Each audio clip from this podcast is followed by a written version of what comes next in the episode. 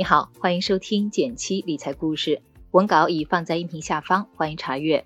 如何了解我们身处的经济世界，做出更好的投资决策呢？送你十五天减七 VIP，每天听财经新闻解读，搜索公众号“减七独裁，回复电台免费领取。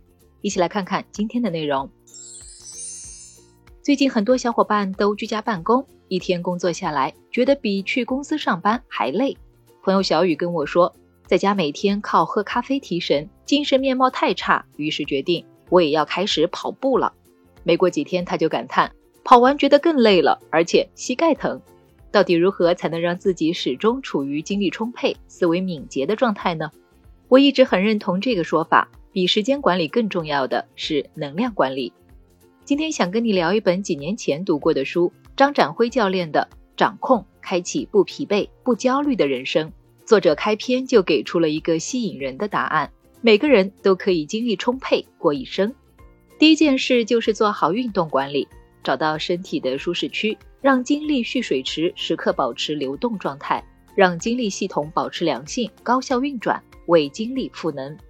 还记得一次旅行的时候，同行的朋友心血来潮说要跟我一起晨跑，但他之前很少运动，他一边跑一边说：“你比我想象的跑得慢好多呀。”接着就一个箭步冲了出去，不到十分钟，他就大汗淋漓的回酒店休息了。而我则继续按照节奏，花半小时跑完了五公里。刚开始运动的朋友特别容易犯的错误就是疯狂加强度，这可能会带来两大风险：一，强度太大难以持续；二，如果不熟悉个人身体状况或姿势不标准，极有可能在运动过程中产生损伤。毕竟运动强度越高，身体越疲劳，发生伤病的概率就越大。更科学的方法是在开始前先掌握基本知识，例如正确的跑步姿势、必要的热身和拉伸，再结合自己的心率、疲劳指数、压力程度等指标来规划适合自己的个性化运动方案。我也是通过这本书才知道跑步过程中控制心率强度的重要性。给自己配一块能够监测心率的手表，跑步时让心率保持在合适的区间，再加上以时间或距离为基准的运动计划，就能保证合理的运动强度和良好的运动效果。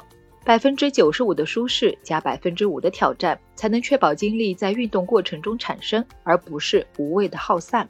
第二件事是学会休息，激活身体的复原机制，找准身体的精力潮汐。你可能会问，休息还需要学习？谁不会呢？让我们来回忆一下自己最近的一次休息，是主动选择还是累的或困得不行了才休息呢？是不是总想着等周末了再好好休息，想放松刷几个小时短视频、朋友圈，结果反而觉得更累了？这些都不是真正意义上的有效休息。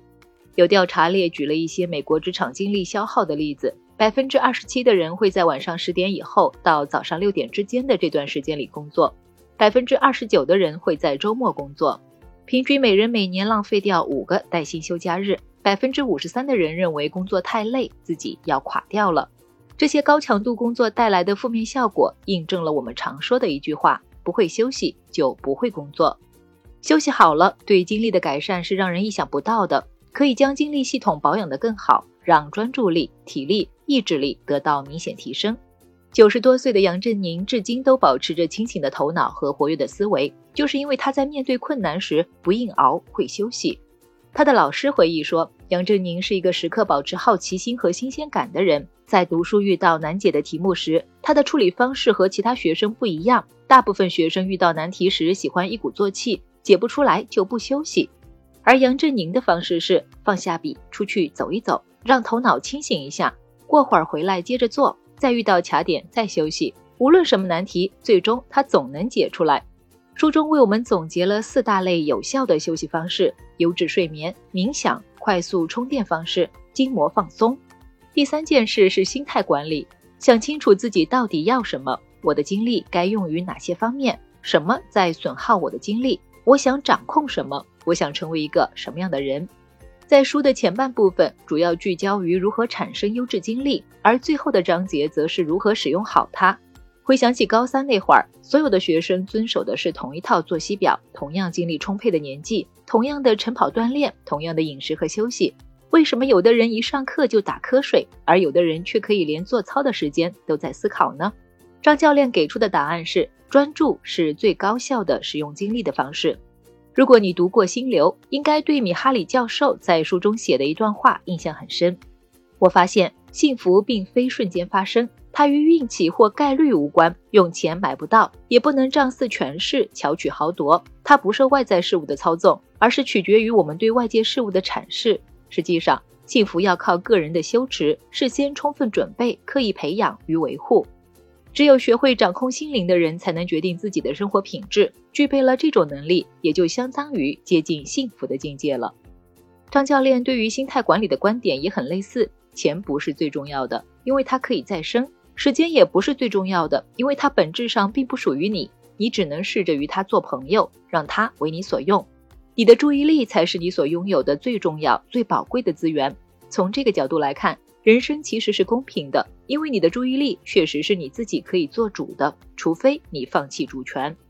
我们的注意力非常稀缺，一天二十四个小时中，能够集中起来的有效注意力只有两到三个小时而已。把最宝贵的注意力全部放在最重要的事情上，你的精力就得到了有效管理，做事效率也会大大提升。好了，这本书就先跟你聊到这里。你可能会想，这些道理我都懂啊，就这么练能行吗？类似这样的问题，张教练在这十年职业生涯中解答了无数次。无论是工作、学习、运动、投资，我们常说，越简单朴素的道理，长期来看才越有力量。如果你最近正苦恼于自己精力不佳，不妨趁着周末花上几小时，一起看看这本关于精力管理的实操手册，用正确的方法将长远目标做好分解，充分享受实现小目标的过程，从每个阶段中重拾成就感。如果你有什么精力管理的好方法，欢迎留言告诉我，一起开启不疲惫、不焦虑的人生吧。好了，今天先聊到这里，有帮助的话欢迎点个赞，告诉我。别忘了根据音频开头的提示领取十五天减七 VIP 哦。订阅内容每周一到周五，减七在这里陪你一起听故事、学理财。我们下次见，拜拜。